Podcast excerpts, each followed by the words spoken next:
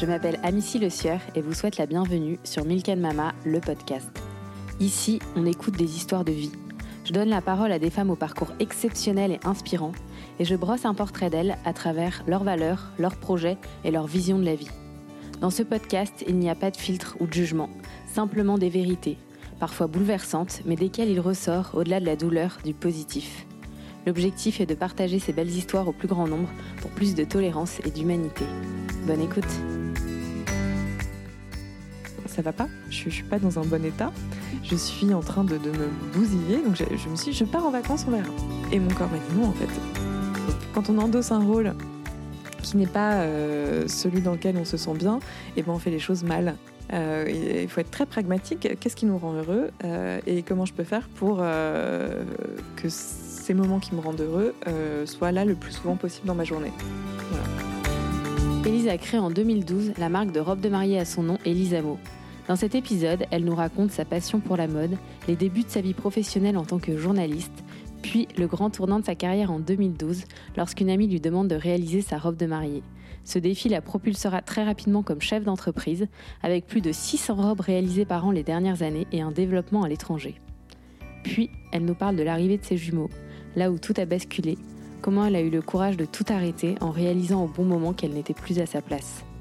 Élise nous parle de son expérience, de son parcours avec beaucoup de douceur, d'élégance et surtout de vérité. Je ne connaissais pas personnellement Élise avant l'interview. J'ai rencontré une femme pleine de talent, de simplicité et de naturel. Mais surtout une femme comme nous toutes finalement, toujours à la recherche d'un équilibre sain entre sa vie privée et sa vie professionnelle. Élise travaille aujourd'hui sur de nouveaux projets et ce qui est sûr, c'est que son talent et sa créativité n'ont pas dit leur dernier mot. Je me tais et vous laisse découvrir ma conversation avec Élise. Bonjour Élise. Bonjour Amici. Merci beaucoup de me recevoir chez toi pour nous raconter ton parcours. Je t'en prie, c'est un plaisir. Alors, il n'est pas là, là tout de suite, mais il est possible qu'on entende, qu'on entende gazouiller ton petit bébé Hippolyte. Oui. Qui a trois mois et demi? Deux mois et demi. Deux mois et demi. Deux mois et demi. Il aura ouais, trois mois euh, le 25 euh, juillet. D'accord. Voilà. Et oui, il est avec moi. Et là, pour l'instant, il est avec son papa, mais bon. Il risque de faire une apparition pendant, pendant le podcast. Voilà. Euh, est-ce que tu peux nous raconter un petit peu euh, ton enfance et, euh, et, ensuite les débuts de tes études et les débuts de ta vie professionnelle dans le journalisme? Bien sûr. Bah, moi, j'ai grandi à Paris. Je suis née à Paris. J'ai un pur produit parisien. donc, c'est pour ça que, tu vois, le, par exemple, le, petit aparté, mais le confinement, je, l'ai vécu euh, hors de Paris, avec un jardin, etc. Mais je pense que je suis la seule personne confinée à être ravie d'être rentrée à Paris, d'avoir retrouvé des immeubles, des voitures. Euh, voilà, j'adore entendre les oiseaux gazouiller, mais euh, moi, chez moi, c'est Paris. Donc c'est vrai que c'est ma ville. Et j'ai grandi dans le 15e. Avec une maman styliste et modéliste qui, qui travaillait pour une d'abord pour une marque pour enfants et ensuite qui a créé sa marque de prêt-à-porter pour femmes et un papa avocat. Euh, avec euh, aussi mes deux frères, euh, Louis et Constant. Voilà, on était très proches, c'était très chouette. Et puis vraiment une enfance parisienne, quoi. On allait dans les musées, dans le au, bois de Meudon, enfin voilà, découvrir ce qu'était une fougère. Bon bah, c'est une autre une autre enfance. Mais j'ai toujours baigné moi dans le dans la création et avec ma maman qui travaillait de la maison en plus, donc je voyais ces montagnes de tissus, les patronages, et puis quand on se baladait dans la rue, euh, c'était oh, euh, waouh, ah bah c'est qu'est-ce qui se passe? Bah, regarde ce col, euh, il est trop beau ou cette martingale. Donc il y a vraiment quelque chose qui est resté et qui moi m'a vraiment beaucoup plu. Et euh, bah, par exemple, tu vois, je, prenais euh, ces vieilles chutes de tissu et puis je m'en faisais des, robes, des toges avec des pinces à linge euh, pour tenir le tout. Tu vois, c'était un peu. voilà, quand j'ai grandi, ce qui me plaisait, c'était de feuilleter l'officielle collection avec toutes les collections qui sortaient. je ne faisais que dessiner à l'école, donc dans les marges de mes cahiers de maths, parce que bon, il faut dire que les maths n'étaient pas mon fort, hein, euh, et j'avais plein de princesses, de, de, voilà, de robes, euh, voilà. Donc j'ai vraiment tout le temps, tout le temps dessiné. Et, et quand est venu le moment de choisir mon, mon orientation, j'ai bah, tout naturellement dit que je voulais faire une école de stylisme. Donc j'ai d'abord fait une prépa artistique. Je m'étais quand même arrangée parce que j'étais un tout petit peu rebelle, un Mm. tout petit peu euh, au lycée et au collège, donc j'y allais pas beaucoup. Et je m'étais dit, dans l'hypothèse où j'ai pas mon bac, euh, je vais prendre une prépa artistique et une école qui me prenne sans le bac. Mm. Bon, il se trouve que je l'ai eu euh, au rattrapage, mais je l'ai eu, j'étais finalement bien contente, hein, Mhm. rebelle, mais faut pas pousser. Et, et quand je suis arrivée donc, dans cette prépa artistique, il y avait une, une section stylisme, donc ça a vraiment confirmé ce que je voulais faire. J'ai présenté un dossier à Studio Berceau, qui est une, école, une grande école parisienne. J'ai été Mhm. prise et euh, j'ai fait C'est une école de mode? Une école de mode, oui, de stylisme. Euh, D'ailleurs, plus de stylisme que de modélisme. On avait des cours, mais Mhm. vraiment de. On survolait un petit peu ce qui était une coupe, mais pour savoir ce dont on parlait. Mais vraiment, c'est plus une, une école pour se faire l'œil. euh, voilà, c'est. euh, donc voilà, je ne suis pas du tout modéliste, euh, je suis Mhm. vraiment que styliste. Et c'est ma première formation. Sauf que ben, j'ai terminé l'école à 20 ans. Ouais, 20 ans. Mhm. C'est une école en deux ans En deux ans, oui. Euh, et j'avais pas, je savais pas trop quoi faire après, puisque je j'avais pas du tout envie d'être une petite fourmi dans une grosse maison de couture euh, à faire les cafés. Enfin, c'était pas trop trop mon caractère. Hein, euh, Mhm. rapport Et tu avais à déjà fait des rebelle. stages dans des. Non, pendant deux ans, en fait, c'était vraiment purement école. Et après, on pouvait aller faire un stage. Voilà. Mais j'ai préféré finalement m'orienter vers le journalisme. Donc, j'ai fait une école de journalisme pendant deux ans aussi. Et là, j'ai fait plein, plein de stages. Et mon but était vraiment d'être journaliste de mode. J'adorais écrire. J'ai fait une- un bac L. euh, C'était vraiment mon, mon truc. Donc, euh, écrire sur la mode, je me suis dit, c'est voilà, c'est un bon compromis. Euh, je me sens pas encore de les épaules de monter ma marque. Je savais pas dans quoi. Le prêt-à-porter pour femmes, c'était le truc de ma maman. Donc voilà, Mhm. je voulais pas. Je savais pas trop vraiment. Ouais, j'étais pas très inspirée. Puis à 20 ans, bon, j'avais d'autres euh, d'autres trucs en tête. euh, voilà, les copains, sortir, faire Mhm, la fête. euh, voilà quoi, euh, Mhm. 20 ans. Mhm. Et euh, donc j'ai fait mon école de journalisme. J'ai très vite trouvé du boulot, d'abord à mi-temps puis à plein temps, dans un site internet qui s'appelait à l'époque byeBye.com, qui était le tout premier de tout premier. Ah non, c'était Prestigium. Bon, bref, deux sites internet, c'était les seuls qui embauchaient euh, des jeunes à des salaires euh, très très bas, Mhm. mais euh, qui parlaient de luxe et de mode euh, sur internet. Et c'était vraiment les précurseurs parce que euh, les magazines de luxe, déjà je me souviens moi quand on devait appeler des attachés de presse de maisons de luxe pour avoir des, juste des visuels ou des prix à mettre sur le magazine, ils refusaient parce qu'ils ne voulaient aucune présence online. Donc toi qui étais Mm. euh, RP, tu sais comme aujourd'hui on peut Ouais. rien faire sans le online, mais à l'époque euh, c'était vraiment euh, la bête noire quoi. Mm. On ne jurait que par le print. Donc voilà, j'ai fait mes armes là-bas. Ça m'a permis encore une fois de faire mon œil, de pouvoir euh, décortiquer les tendances, être plus affirmé, voilà, de voir ce qui se faisait. Et découvrir aussi, euh, j'imagine, des créatrices qui t'inspiraient. Exactement. euh, puis ouais, voilà, vraiment avoir une vision à 360 degrés de tout ce qui se faisait avant, avant même que ça sorte. Quoi. C'est vraiment, euh, c'était presque un, un travail de bureau de tendance d'être un petit peu au Mm. fait de tout ce qui se faisait. Et, et quelques années après, bah voilà, c'est toujours pareil quand on est tiraillé entre deux passions, bah, le- la création me manquait. Donc j'ai profité d'un moment où j'ai plus de boulot. Et ma maman, qui avait sa marque, euh, je lui disais Ah, mais tu sais, tu devrais peut-être, euh, pour développer, faire de l'enfant ou de la mariée. Je dis La mariée, euh, il y a un boulevard, personne fait ça, c'est hyper euh, ringard tout ce qui tout ce qui sort. La seule qu'on voit dans les magazines de mode et qui a dépoussiéré ça, c'est Delphine Manivet. Mais sinon, personne n'est venu sur ce terrain la challenger. euh, Il Mm. y a un truc à faire. Mm, mm. Et euh, elle me dit bah moi ça m'intéresse pas, je saurais pas faire, mais fais-le. Bon, Mm. Alors ça fait son petit bonhomme de chemin, mais je me dis bon non, je suis pas capable, j'ai pas touché un crayon depuis euh, 8 ans, euh, je saurais pas faire. Mm, mm. Il se trouve que je pars à New York sur un coup de tête, ou plutôt sur un chagrin d'amour, euh, en me disant bon je verrai bien. euh, Mais en vacances ou pour y habiter un petit peu? pour y habiter un peu. Je suis restée 3-4 mois. Euh, il se trouve aussi que euh, mon colocataire euh, est devenu mon mari, puisque Ah oui, j'ai rencontré Martin à, New York. On était huit colocs et c'était un des colocs, il était en stage là-bas. Et euh, donc ça m'a bien motivée pour rester un peu plus et oublier en un clin d'œil ce petit chagrin d'amour qui finalement n'était rien du tout. Et j'ai rencontré les, les stylistes de la marque de tricot qui s'appelle Wool and the Gang. Et euh, elles m'ont prise un peu sous leur aile. J'ai tricoté avec elles pendant, euh, pendant des mois. Euh, je les ai vues dessiner, imaginer les nouvelles collections, toucher les nouvelles enfin toucher les matières. Vraiment, je me suis dit, en fait, je connaissais la marque parce que j'avais fait un très très gros article sur elle. donc c'était rigolo. En plus, ça tombait mm. bien. Et de les voir faire, créer, etc. Je me suis dit, mais en fait, c'est ça, ça me manque trop de, de, faire ça. Et New York a cette particularité de, de, faire penser aux gens que tout est possible. Mm. Et donc, je me suis dit, bah, allez, euh, why, not? why not? Je le fais. Euh, je suis rentrée avec un très, très, très, très gros découvert à la banque. donc, il y a eu une petite réalité financière, hein, euh, voilà, prendre en compte. Donc, j'ai retrouvé du boulot en tant que journaliste, parce que je suis rentrée avec Martin dans mes valises, qui s'est installé chez moi. Mm-hmm. Et bah, on ne pouvait pas vivre d'amour et d'eau fraîche. Hein. Donc, il a fallu que je trouve du boulot, lui aussi.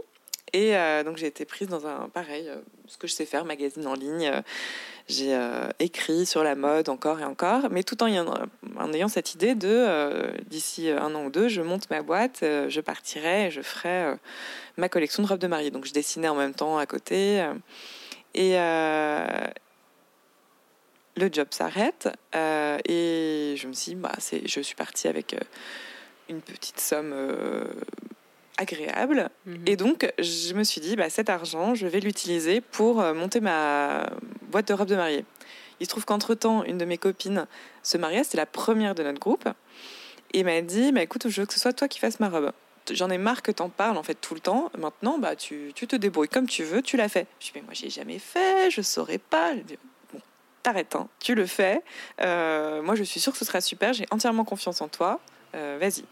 Sympa la copine. Sympa la copine, ouais, carrément. elle connaissait déjà tes talents de créatrice un peu, non? Bah non, parce que j'avais jamais rien dessiné, mais j'en parlais tellement. Hmm. Euh, elle s'est dit, bah moi je suis sûre que ce sera bien. En plus, on l'a dessiné ensemble, donc voilà.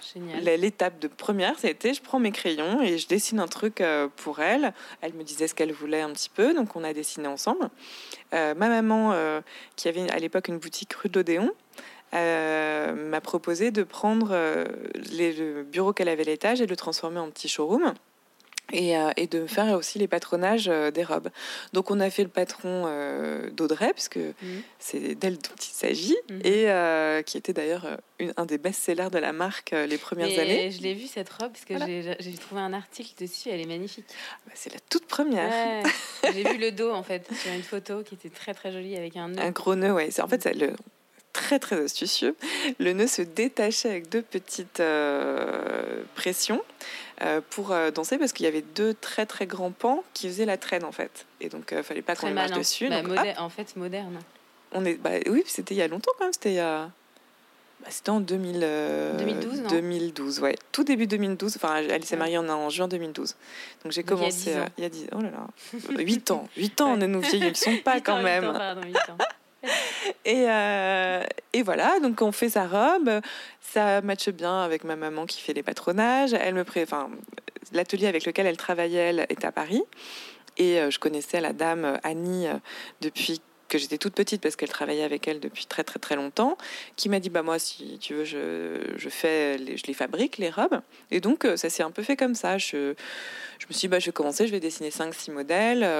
donc j'ai dessiné suite au, au mariage. Euh, j'ai dessiné quelques modèles, j'ai trouvé les matières, on a fait les patronages, euh, ça s'est un peu fait comme ça.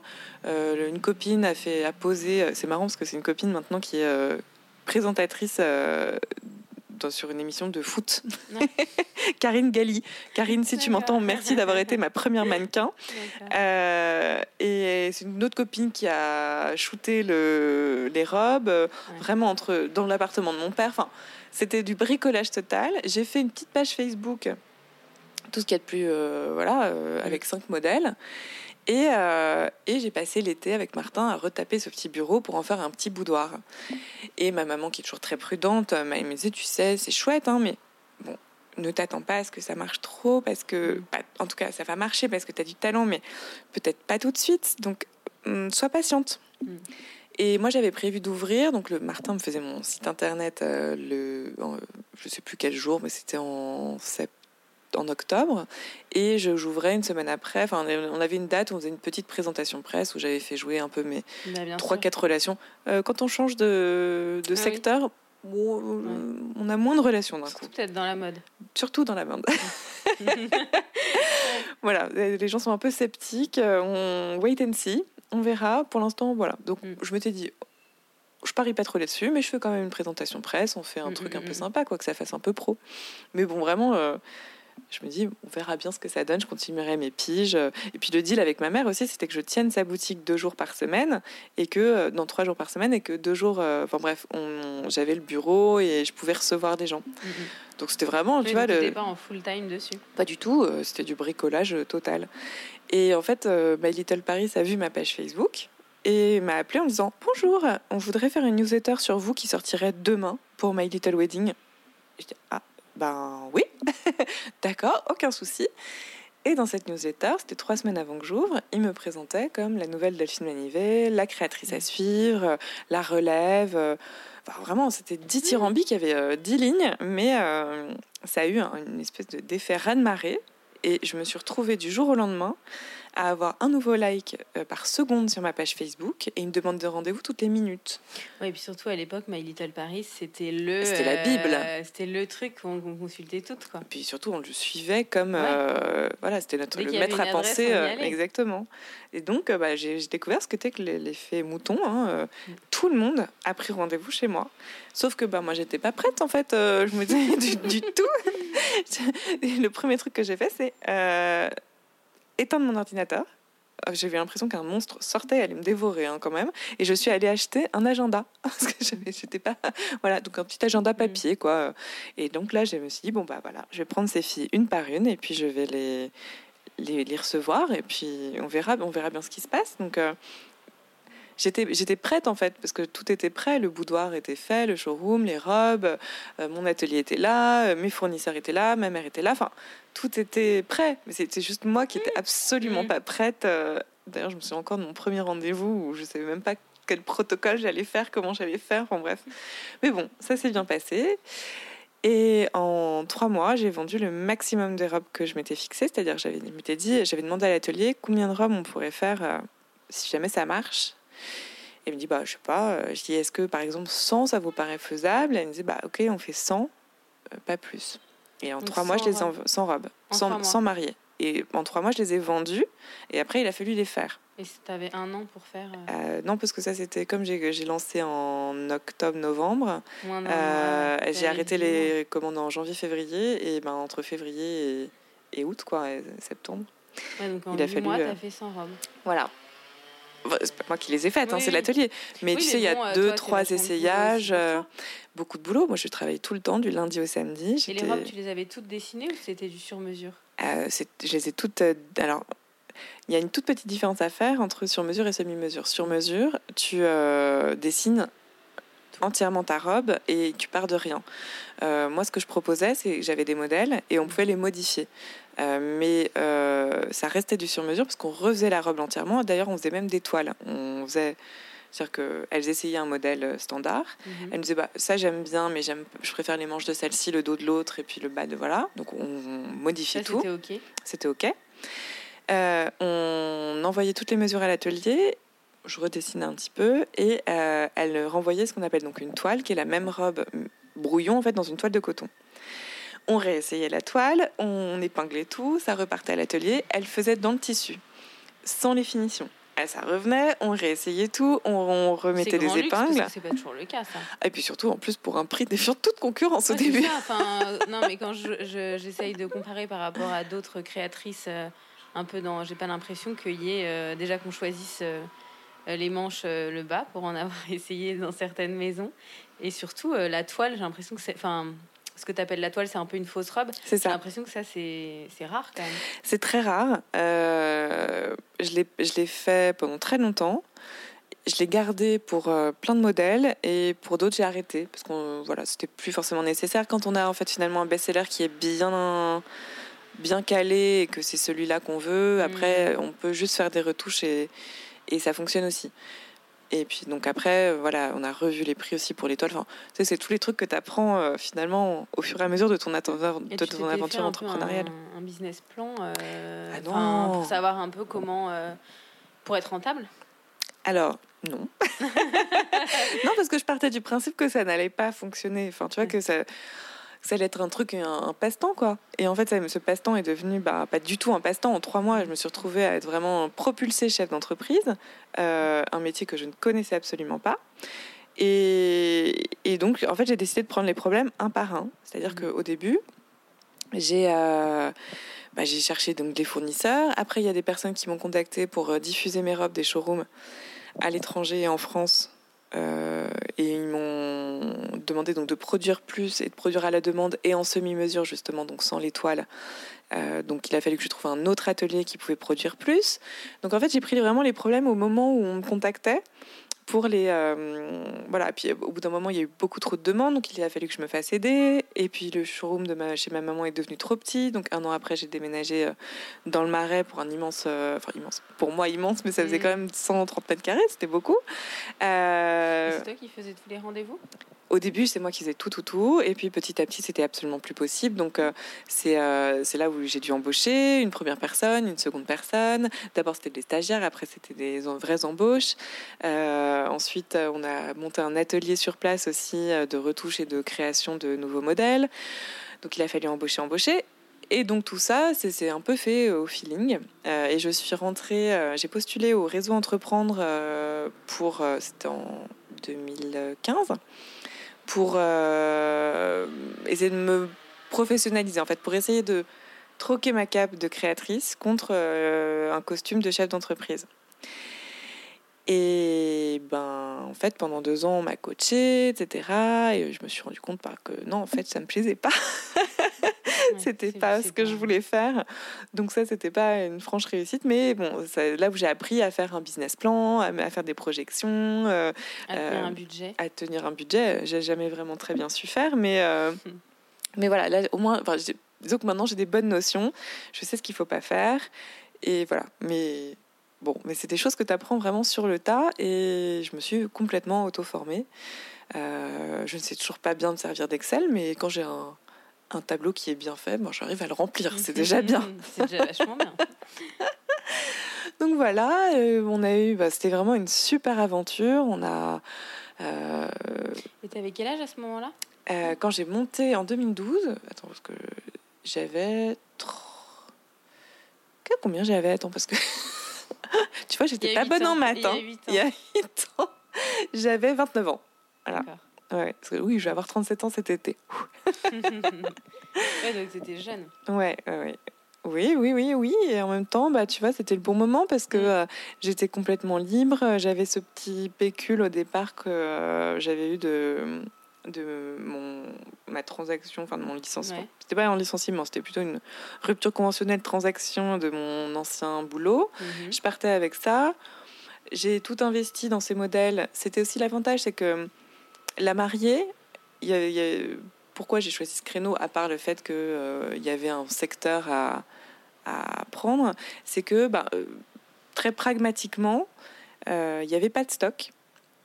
donc pas un gros risque financier puisque tu tu, produis à la commande. voilà, donc certes c'est des tissus très très chers, mais tu n'as qu'un seul modèle de chaque dans une seule taille. Et ensuite, c'est à la commande. Donc, euh, on te verse des arts avant. Et donc, ça te permet de. Tu, voilà, tu peux gérer sans prendre un gros, gros risque financier et sans avoir un trop gros apport à faire. Moi, c'est, tu vois, pragmatiquement, c'est ce que je voyais. Et ensuite, plus, moins pragmatiquement, mais plus euh, par passion, euh, c'était faire travailler des artisans français avec de la très belle dentelle et très belle matière. Il y avait que de la dentelle de Calais, des soies italiennes, enfin voilà, des, des très belles soies lyonnaises donc vraiment. ateliers étaient en France À Paris. Ah oui. Un atelier à Paris, un atelier à Rennes. Euh, donc c'est vraiment, tu vois, c'est ça qui me plaisait, c'est faire revivre, un peu redorer ce euh, l'artisanat euh, français. L'autre chose qui me plaisait énormément, c'était d'être au contact des futurs mariés, d'être là pour un moment vraiment clé de leur vie, et donc avec toute cette dimension affective autour de ça, donc avec ces, ses, bons côtés ses moins bons côtés. Mais en même temps, je trouve ça tellement émouvant. des histoires. Oui, il y a eu. On racontera pas tout.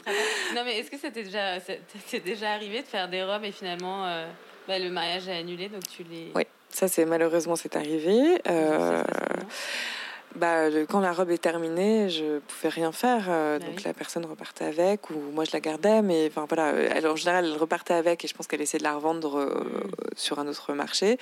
J'offrais l'accessoire en plus qui avait été commandé, je le comptais pas. Enfin, j'essayais de trouver des arrangements, mais le travail qui avait été fourni était tellement énorme que je pouvais pas. Mais c'est terrible, hein, c'est des moments très dur. Après, on a des trucs vachement plus sympas où euh, ça n'est arrivé que deux, euh, trois fois hein, euh, en huit ans. T'as dû, as dû vivre des moments assez magiques avec la maman, les, la maman, la fille ou parfois les... Oui, alors avec la fille.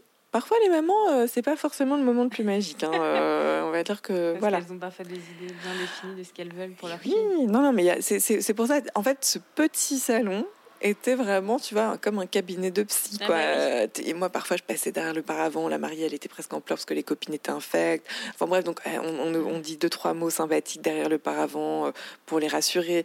Puis, tu as aussi euh, des filles qui... Euh, morphologiquement ben sont pas faites comme tout le monde et donc enfin comme tout le monde hein. quel tout le monde tu vois maintenant aujourd'hui bonjour la normalité quoi et, euh, et qui, bah, quand elles essaient leur robe sur mesure, une fois qu'elle est terminée, pleurent dans mes bras tellement elles se trouvent belles pour la première fois de leur vie. Donc c'est vraiment des moments incroyables. Et c'est tout ça qui me plaisait. Vraiment, c'est pour moi qui adore raconter des histoires euh, en tant que journaliste, euh, c'était vraiment pour moi un petit bonbon, tu vois, de pouvoir assister à tout ça. Et, et c'est vrai qu'il y, y, en a tellement à dire sur l'amour. C'est vraiment le, le, plus beau jour de sa vie. On, on se marie. Bah bon, après, j'ai découvert que c'était pas, c'était un des plus beaux jours de ma vie. Après, j'ai eu mes enfants Bien sûr. Oui, puis j'imagine qu'ensuite, avec, tu devais avoir l'œil très aguerri et tu devais voir tout de suite ce qui allait ou ce qui pouvait ne pas aller au marié, non?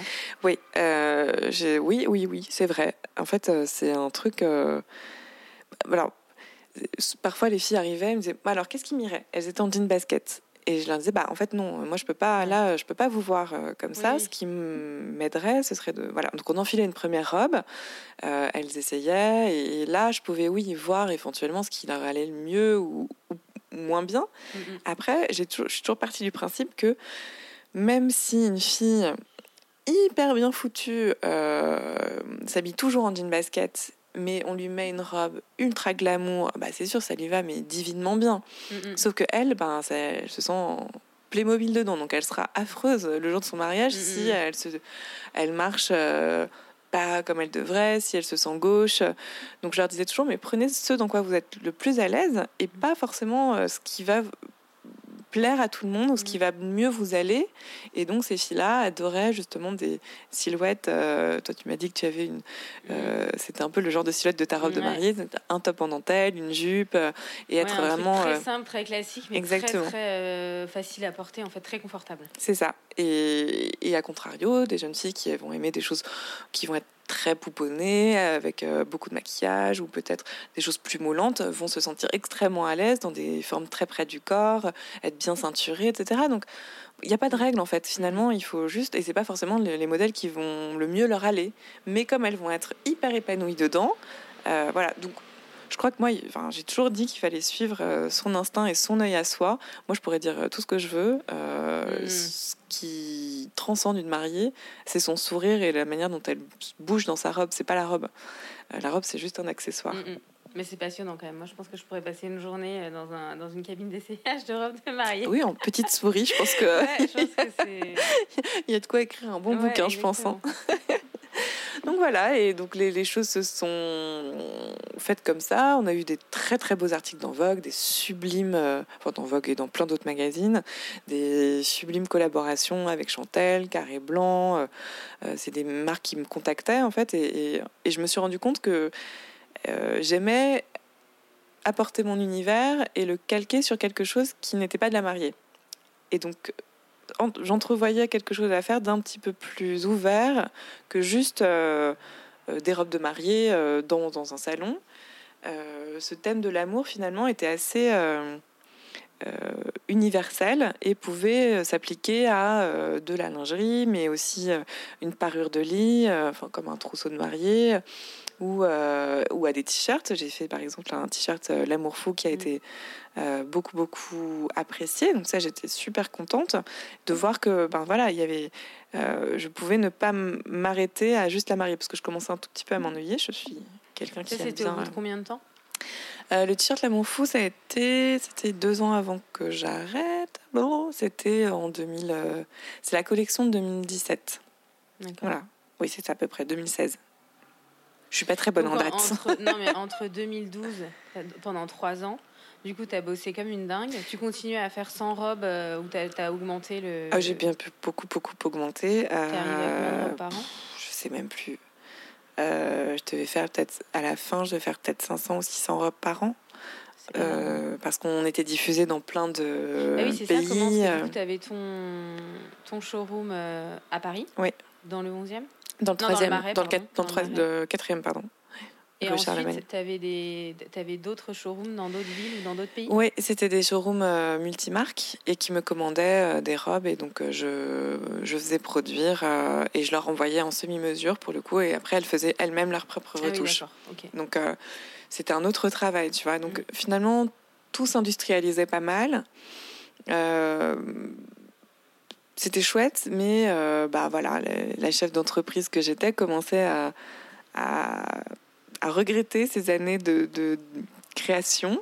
Tu créais plus du tout, là, tu étais plus dans le business. Ouais, en fait, euh, j'avais euh, mon bras droit, Amandine, qui était super, super, et qui dessinait aussi un peu pour moi. Et donc, moi, je faisais vraiment un rôle de direction artistique chose que j'adore faire, donc ça me dérange pas. je tiens, j'adore dessiner, mais c'était pas forcément ma passion, ce que j'aime, c'est euh, euh, établir des plans de collection, trouver des inspirations. et puis, j'aime bien diriger, j'adore diriger une équipe en fait mais euh, je devais aussi diriger des personnes qui n'étaient pas du tout ce que moi j'aimais faire, donc des commerciaux, et puis gérer d'autres choses qui me plaisaient moins, et puis la partie euh, euh, gestion financière, puis enfin voilà, un chef d'entreprise globalement, c'est quoi? C'est régler des problèmes 90% du temps, et 10% du temps faire ce pour quoi on a été formé et ce dans quoi on est bon. Donc quand on est un peu moins bon en management, gestion, euh, business, etc., et qu'on est très bon en création et qu'on fait 90% de ce pourquoi on n'est pas euh, formé et que 10% de ce pourquoi on est bon, eh ben on finit par euh, être un peu... T'es plus aligné. T'es plus du tout aligné, du tout, du tout. Et moi, j'adore le, yoga et le Kundalini en particulier. Et c'est vrai que ben, plus j'en faisais, plus je me disais, mais il y a un truc qui me gratte, quoi, qui, qui commence un peu à me à m'ennuyer. Mais bon, comme on est très très bon pour, pour cacher tout ça, pour le bien l'enfouir, bah, je l'ai bien enfoui. Mhm. tout allait très bien. Tout allait très bien. Tu avais combien de salariés à la fin? On était une équipe de 7. Euh, bon, il y avait euh, une ou deux stagiaires et puis une euh, contrat pro, mais enfin, c'était, on était 7 dans le showroom. Et tu étais chez toi? Ah, c'était ta boîte? C'était ma boîte, 100%. Euh, donc, ouais, aucun investisseur, rien, euh, aucun fonds. Euh... T'as pas eu des propositions? Parce que j'imagine que tu avais quand même une certaine notoriété. Euh. Non, écoute, c'était très.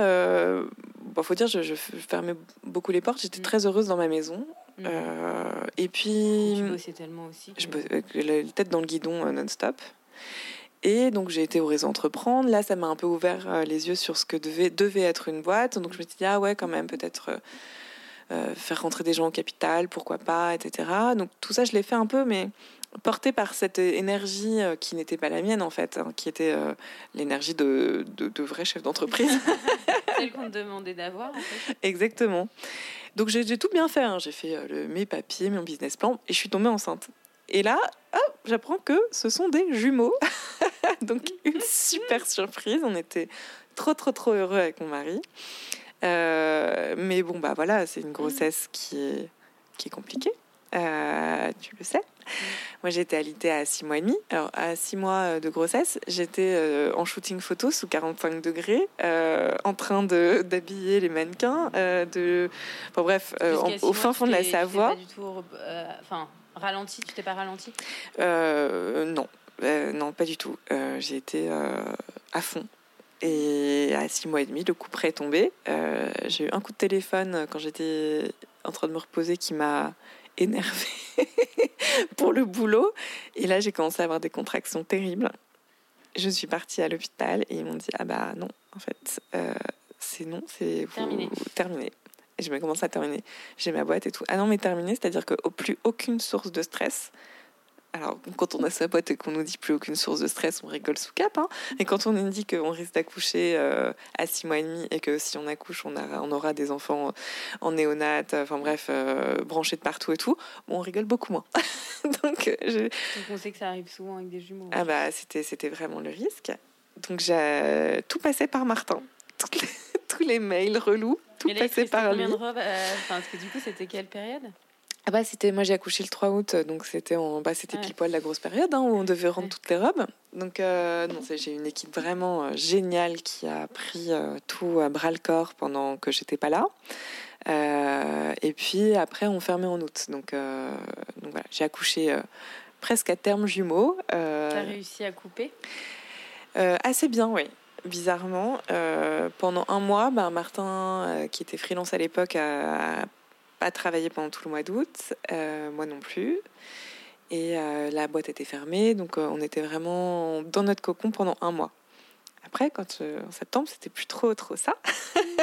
en septembre, il a fallu reprendre. Donc un mois après, je jonglais entre D'ailleurs, je ne devrais pas le dire, il ne faut pas que la DAF, euh, l'association des TISF, mm-hmm. m'entende, mais il y avait des, donc des TISF, des travailleuses familiales qui venaient pour euh, garder les jumeaux, mais on n'a pas le droit de travailler. Donc moi, je leur disais que j'allais me reposer, j'en avais pourtant bien besoin, mais j'allais quand même répondre à mes mails euh, en cachette dans mon lit. pour, pour la, précision, les TISF, c'est pour les jumeaux triplés ou enfants à complications à Paris, notamment. Ou, ou troisième enfant, parce que je peux en ah bénéficier aujourd'hui. Je ne travaille pas. Euh, aujourd'hui. je, profite 100%. Juste euh, quand on a euh, un troisième enfant, on a le droit d'avoir une, une TISF qui vient, qui vient nous aider, nous filer un coup de main. Donc c'est quand même trop cool. Et, donc, du coup, ils avaient. un, Mois, un mois. Ouais. et donc je faisais pas mal d'allers-retours, etc. Et puis, bah en octobre, euh, on a eu la réponse pour la crèche, donc ils pouvaient rentrer. Euh, donc à deux mois et demi, ils sont allés à la crèche et moi, je suis retournée bosser. J'imagine que tu dormais pas en plus. Ah non, non, bah non. bah non, sinon c'est pas drôle. non, parce que des euh, jumeaux, on peut se le dire quand même, la nuit, en fait, c'est on dort pas du tout, quoi. Non, et ce qui est marrant, c'est que bah, je vois avec un, en fait, un seul, eh ben, c'est trop facile. Euh, alors, ça doit dépendre des caractères, mais enfin, le troisième mm. que j'ai là, moi, il mm. dort, euh, bon, il, il, tête, il se rendort euh, direct. Donc, je me repose. les jumeaux, c'est impossible. On ne sait pas deux enfants c'est euh, puissance 10. Merci. Merci. j'en ai que deux, mais effectivement, je. Ah bah non, mais que deux quand c'est des jumeaux, c'est mm. pas que deux euh, quand on a deux enfants. Mm. C'est vraiment quelque chose que les gens ont du mal à comprendre. Mm, Et donc on s'est retrouvés à faire des tours de garde. Euh, donc on les gardait ensemble avec mon mari jusqu'à minuit. mais on pouvait pas les poser parce que sinon ils pleuraient. mon mari faisait minuit 4 heures et moi je faisais 4 heures 8 heures. Donc en fait, c'est des, des, des, nuits complètement hachées. On avait été prévenus, donc on s'est fait beaucoup aider. On a une dame de nuit qui est venue euh, pour faire euh, deux, trois nuits par semaine. Sinon, c'était ingérable pour nous. On était dans un état de fatigue euh, terrible. À côté de ça, bah, il y avait la boîte à faire tourner, les employés à, voilà, payer tous les mois. Et, voilà. et je, je, pense sincèrement que pendant un an, j'étais dans un tunnel tellement profond que je ne me rendais pas compte de ce que je fournissais comme effort. C'était un zombie peut-être Ah mais un zombie, bah, complètement, mais euh, qui tenait vraiment sur les nerfs. Et je suis arrivée, euh, je me suis rendu compte de mon état euh, au mois de juillet, donc les enfants allaient avoir un an.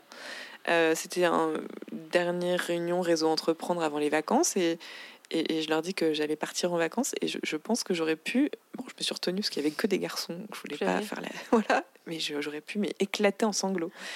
Et quand je me suis, quand je suis sortie de cette réunion, je me suis dit non mais en fait euh, ça va pas, je suis, suis pas dans un bon état, je suis en train de, de me bousiller, donc je, me suis dit je pars en vacances, on verra.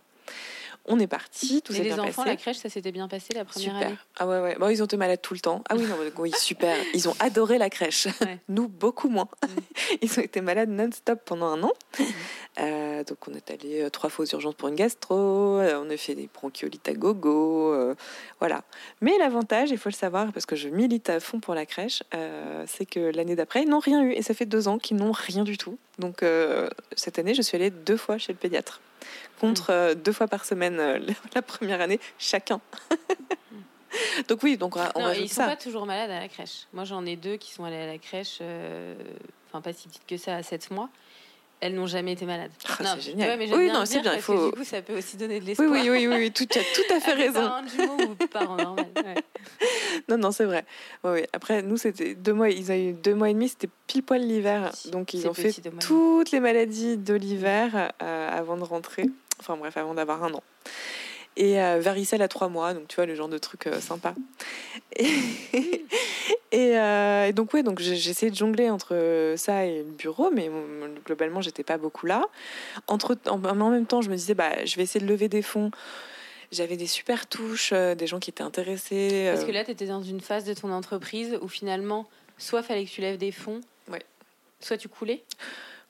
c'était pas vraiment coulé, mais c'était resté à un stade où, euh, en gros, C'était soit rapetisser, finalement, euh, re- de redevenir une petite créatrice à tout faire moi-même euh, pour euh, que les coûts s'équilibrent, etc. Soit vraiment passer à la vitesse supérieure et, euh, et faire voilà, plus de moyens, grossir, etc. Il faut aussi savoir que moi, quand j'ai commencé, on était trois ou quatre à faire des robes de mariée un petit peu différentes de Pronuptia, Cymbeline et tout. Et quand j'ai arrêté, il y avait plus de 200 créatrices à Paris qui faisaient la même chose. C'est dingue. Donc moi, ce qui m'intéressait, c'était d'aller dépoussiérer des, des, des, comment dire, des secteurs, euh, des, des, des vestiaires. Et donc j'avais, j'avais m'étais beaucoup amusée à dépoussiérer le vestiaire de la mariée, à donner ma vision du truc et tout. Mm. Et avec avec 200 personnes qui font des choses très jolies, mais qui euh, tout est un peu nivelé et tout se ressemble un petit peu. Alors il y en a beaucoup qui sortent du lot et que j'adore et j'admire énormément leur travail. Mais euh, bon, bah, sur 200, euh, t'en as quand même Bien aussi une sûr. grosse masse qui impose un style. euh, et et j'avais pas envie de. Tu as dû beaucoup te faire copier aussi. Il y a eu, il y a eu quelques copies, oui. Donc, euh, et des choses beaucoup moins chères parce que forcément, c'est des jeunes filles qui sont toutes seules, qui démarrent et qui, et qui, voilà. Donc, on, on souffre un peu de tout ça. Moi, j'étais toute seule, sans fond euh, derrière pour me soutenir euh, à- à- quand il y avait des petites baisses de trésor. Enfin, donc, on se retrouve un peu à se dire, bah merde. Alors, soit euh, je me laisse bouffer par ces 200 qui sont en train de me talonner, soit je mets un grand coup de boost et, euh, et je cherche des fonds et hop, on s'envole et on fait un truc euh, beaucoup plus gros, beaucoup Mm. plus. euh, voilà. Bon, il faut savoir que j'avais déjà un an d'usure Derrière. contexte, et, et donc ces personnes qui étaient intéressées, j'avais tous mes documents prêts.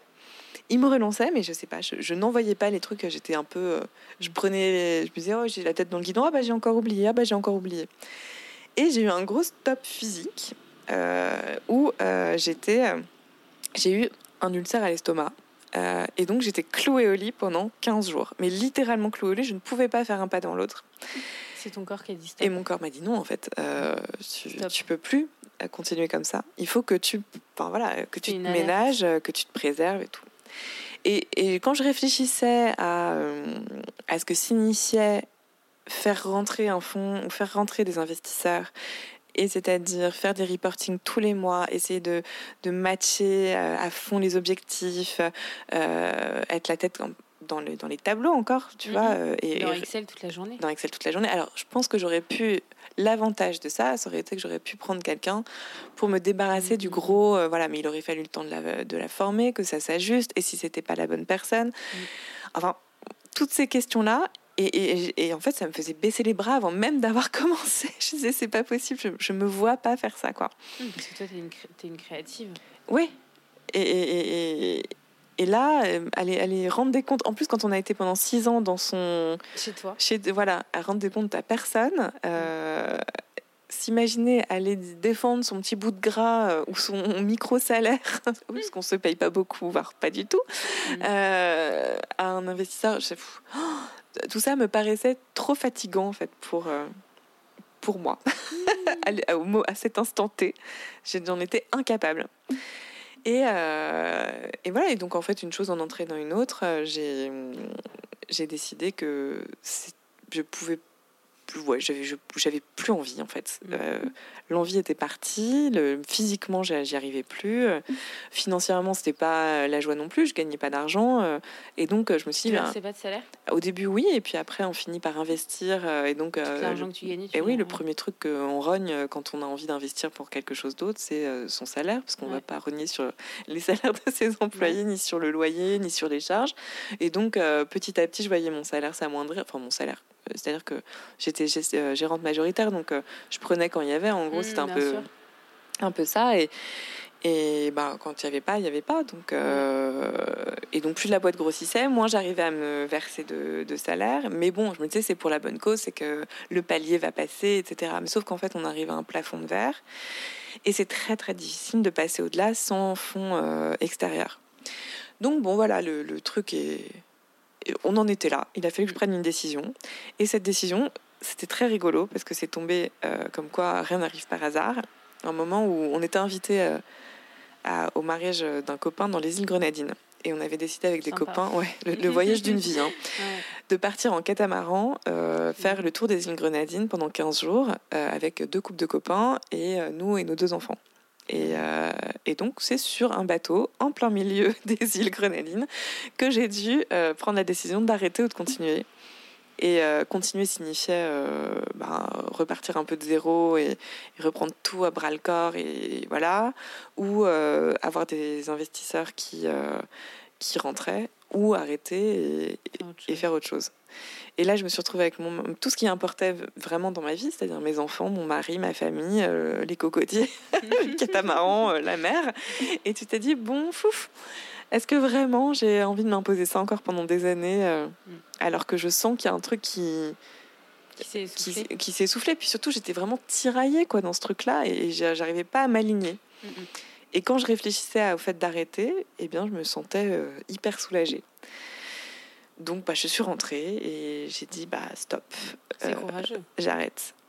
Je sais pas si c'est courageux. En tout cas, c'est pour moi, c'était, il n'y avait pas de, pas d'autre issue en fait. Et toutes les autres solutions ne me convenaient pas. Donc, euh, je me suis dit, bah, je préfère mettre en pause, euh, enfin arrêter, parce que c'est pas vraiment une pause, c'est vraiment arrêter et réfléchir vraiment à ce que je veux, quitte à reprendre après. Mais pour l'instant, je veux et faire table rase et on verra ce que ça, ce que ça va apporter. Et je m'étais dit, bon, bah, pendant six mois, je ne fais rien. Et puis finalement, euh, j'ai. Euh... il y a plein de jeunes filles qui ont dû te contacter pour euh, faire des robes. Et finalement, Aussi. Tu, disais quoi? Il y avait plus de. Bah, je disais non.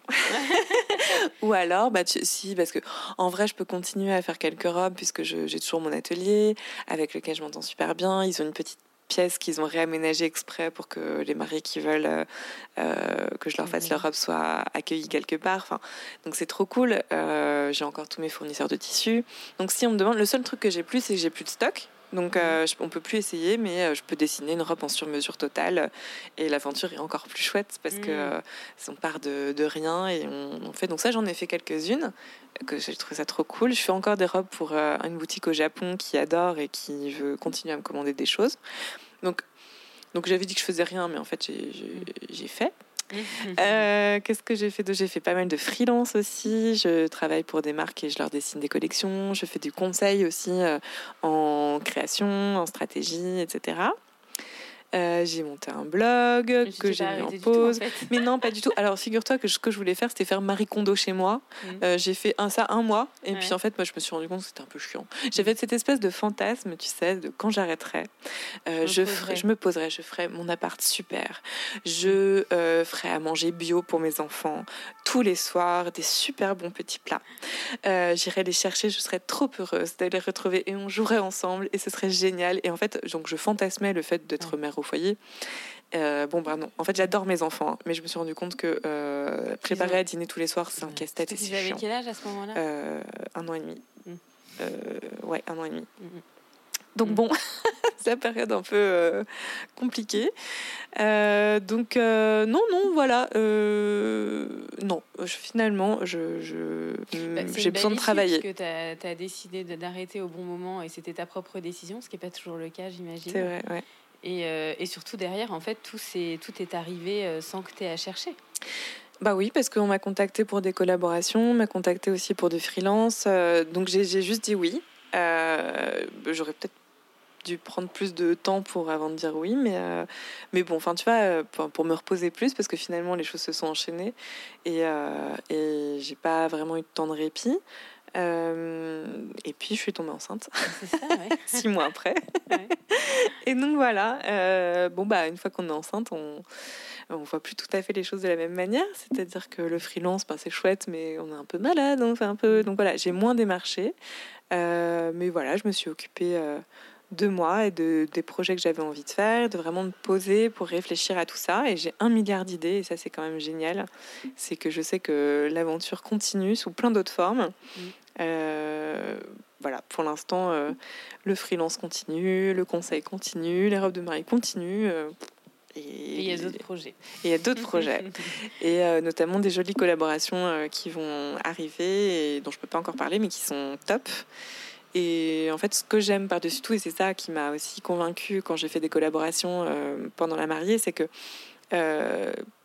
ouais, imaginer quelque chose autour d'une marque euh, avec mon univers et venir, je trouve ça génial. J'aime toucher à tout. Je peux faire autant de la chaussure que des bijoux, que euh, de la maison, que euh, voilà. C'est, ça s'arrête pas qu'à un élément. La robe de mariée c'était génial parce que c'était hyper créatif et, et avec beaucoup de contraintes. Tu vois, on travaille que du blanc, donc c'est presque comme un architecte. Il faut conjuguer, enfin, composer avec une seule palette. C'est quand même génial en mm. monochrome. Euh, mais euh, voilà, il y, a tellement d'autres choses à faire euh, que bah voilà, je, laisse parler entièrement ma créativité. Aujourd'hui, je suis trop contente. Que, moi, je, Elisa Mo, je trouve que c'est, toutes les robes que tu as, as fait, elles sont magnifiques. Quoi.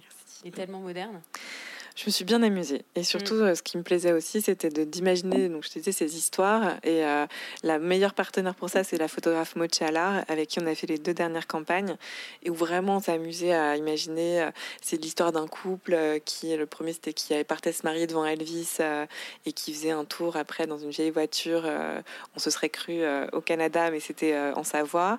Et l'autre, la dernière collection, c'était un couple qui se mariait, qui décidait qu'en fait, c'était bien sympa, euh, la famille et tout, mais il partait faire une virée de nocturne dans Paris, euh, s'arrêtait à l'hôtel, faisait péter le champagne et s'en mettait partout et voilà.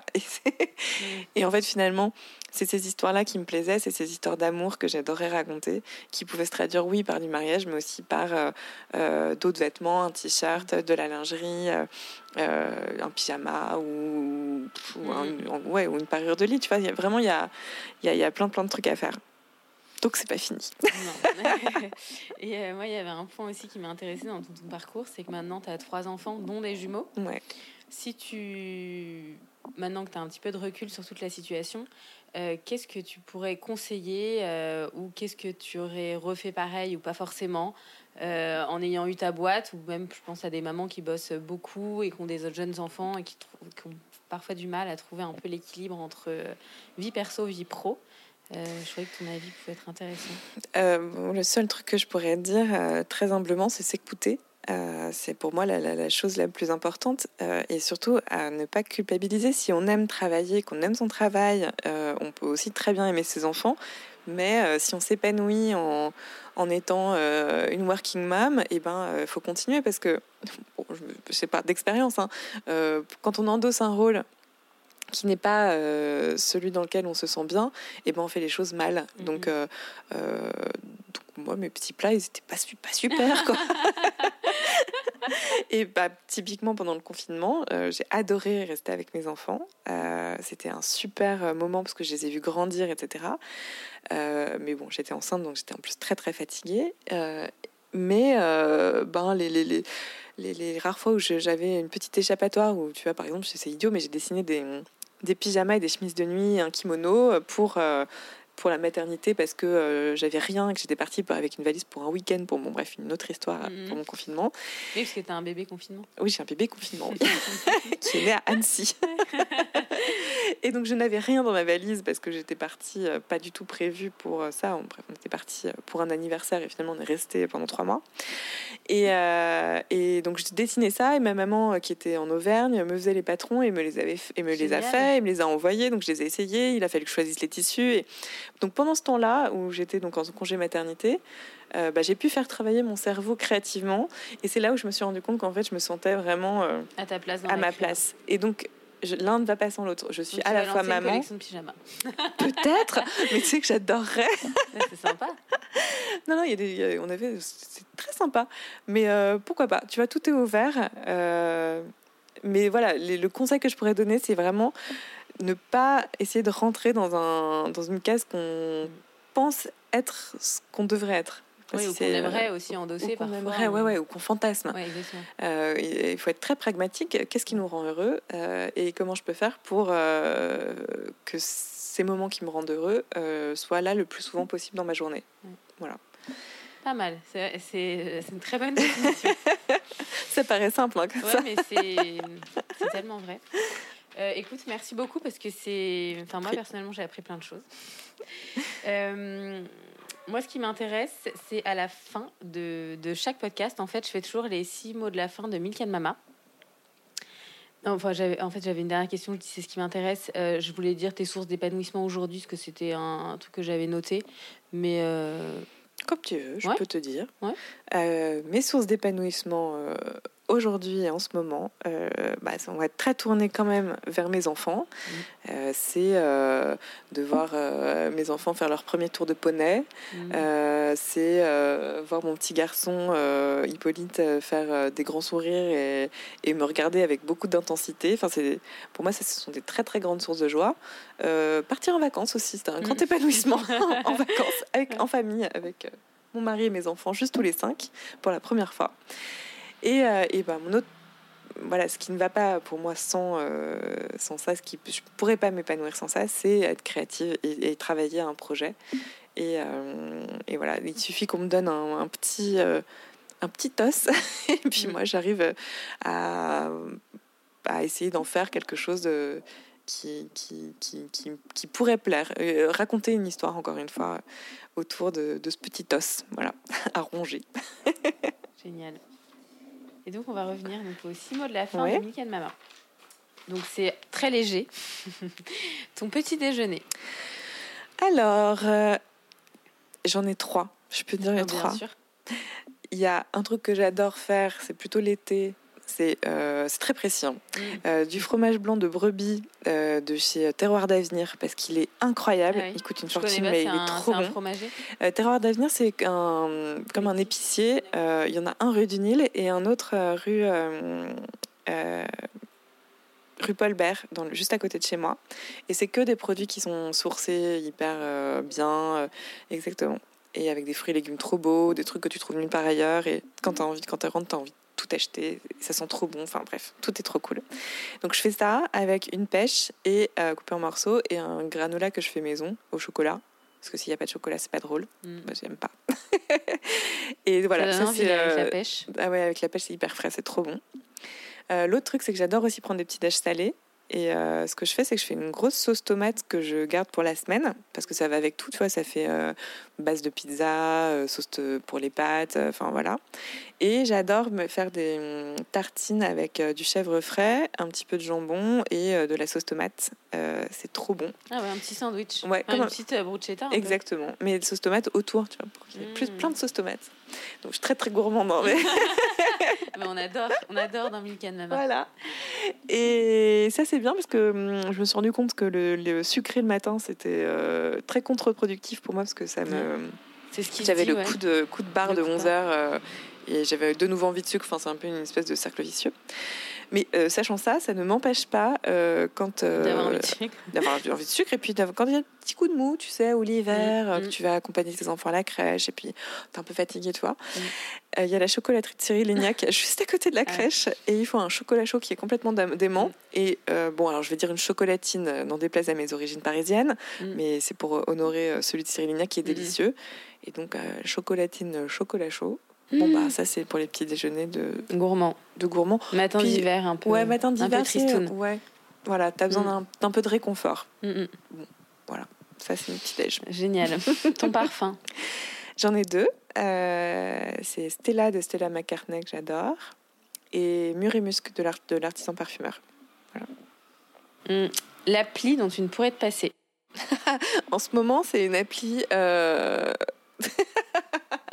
c'est mon appli pour calculer les tétés.